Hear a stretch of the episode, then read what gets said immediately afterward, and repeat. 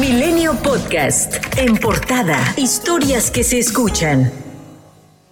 El coordinador de los diputados morenistas, Ignacio Mier, llamó a serenarse y no violar la ley a los cinco diputados que este martes admitieron abiertamente haber financiado los espectaculares que hay en todos los estados del país en apoyo a la candidatura presidencial de la jefa de gobierno de la Ciudad de México, Claudia Sheinbaum.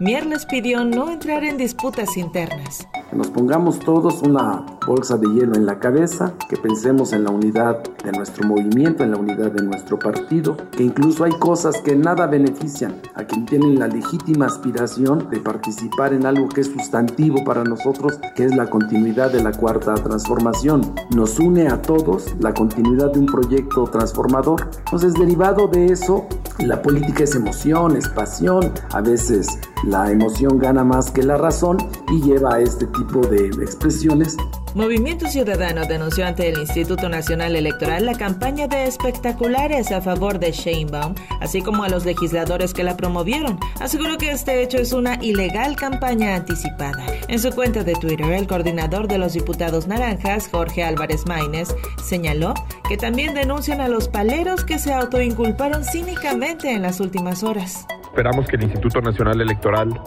investigue el caso eh, de manera profunda y tome medidas para cancelar el registro de Claudia Sheinbaum cuando sea el momento porque está violando la Constitución y violando todas eh, las reglas electorales para contender por la presidencia.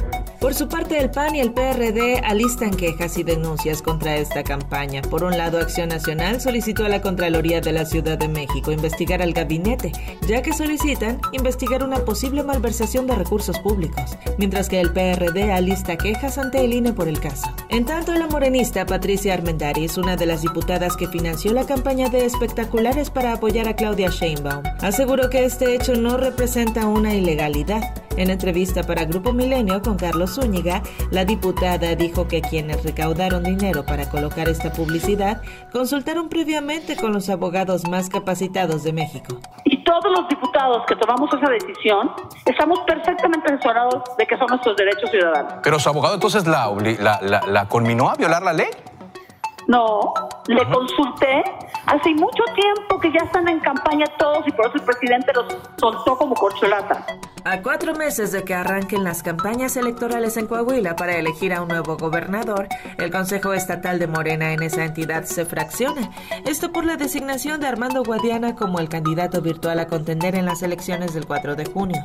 Y es que este martes, 37 de los 72 miembros del Consejo se reunieron en sesión extraordinaria para desconocer las encuestas que básicamente otorgaron a Guadiana el nombramiento de coordinador de los comités de la defensa de la Cuarta Transformación ante la sala del candidato a la de Coahuila. La mayoría del Consejo Estatal indicó que el Consejo Nacional que preside Mario Delgado carece de facultades para designar candidaturas al interior de Morena y a causa de esto la selección no tenía validez y debería repetirse. Y luego de que el Consejo Estatal de Morena aprobara por mayoría solicitar la instalación de un comité de elecciones en la entidad para seleccionar al candidato a gobernador del partido, el senador Armando Guadiana dijo que Ricardo Mejía podría estar detrás de estos consejeros pues siempre hay algunos grupos de gente que están o muy cercanos a alguna otra precandidato o aspirante, ah. y así suceden las cosas.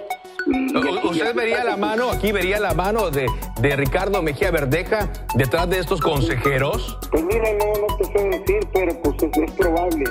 Al final de cuentas se entenderán.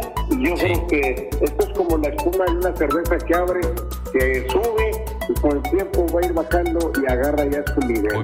El presidente de la Junta de Coordinación Política y líder de Morena en el Senado de la República, Ricardo Monreal, llamó a fortalecer y apuntalar la democracia apartándose de la polarización y de las divisiones. Instó por ello a sus correligionarios a honrar los principios que llevaron al movimiento hasta el punto actual y retomar el rumbo de las causas comunes que en su momento los unieron. La Comisión Nacional de los Derechos Humanos designó a la académica Araceli Mondragón en sustitución de María del Socorro Puga como integrante del Comité Técnico de Evaluación que se encargará de integrar las quintetas finales de aspirantes al Consejo General del INE para el periodo 2023-2032.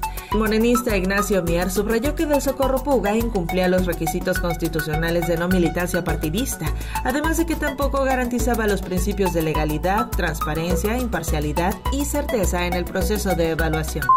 La Facultad de Estudios Superiores Aragón de la UNAM convocó a autores, jurados o asesores que participaron en las dos tesis que involucran el presunto plagio de la tesis de la ministra de la Corte Yasmín Esquivel. En un breve comunicado señaló que se deben presentar a más tardar este jueves al mediodía para que sean considerados en el análisis que se realiza en ambas tesis. Hace justamente una semana se reveló el caso del presunto plagio. El 22 de diciembre, la FES Aragón anunció que se analizarían ambas tesis. El 23 de diciembre, la UNAM admitió que hay un alto nivel de coincidencias entre ambos textos. Y el 25 de diciembre, rompió el silencio la ministra, cuando acusó que ella fue la plagiada. El Congreso de Perú aprobó una moción la cual va en rechazo a los constantes actos de intromisión en los asuntos internos del país por parte de los presidentes de México, Andrés Manuel López Obrador, y de Colombia, Gustavo Petro. En un mensaje en su cuenta de Twitter, el organismo publicó que la moción fue aprobada con 61 votos a favor. El Congreso de Perú comentó que también consideran que sus declaraciones constituyen una violación al derecho internacional en perjuicio de Perú y exhortan al Ministerio de las Relaciones Exteriores a que eleve la presente moción al embajador mexicano en Lima, Pablo Monroy, quien fue expulsado del país por el gobierno de la presidenta Dina Boluarte.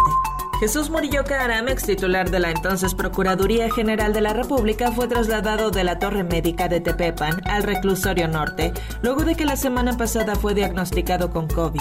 Su abogado, José Javier López García, advirtió que esta acción pone en riesgo la salud y vida de su cliente, ya que padece enfermedad pulmonar obstructiva crónica, hipertensión arterial sistémica e insuficiencia vascular cerebral. En Oaxaca falleció el menor de 8 años que presentaba rabia, después de haber sido mordido por un murciélago en la comunidad de Palo de Lima, en San Lorenzo, Texmelucan.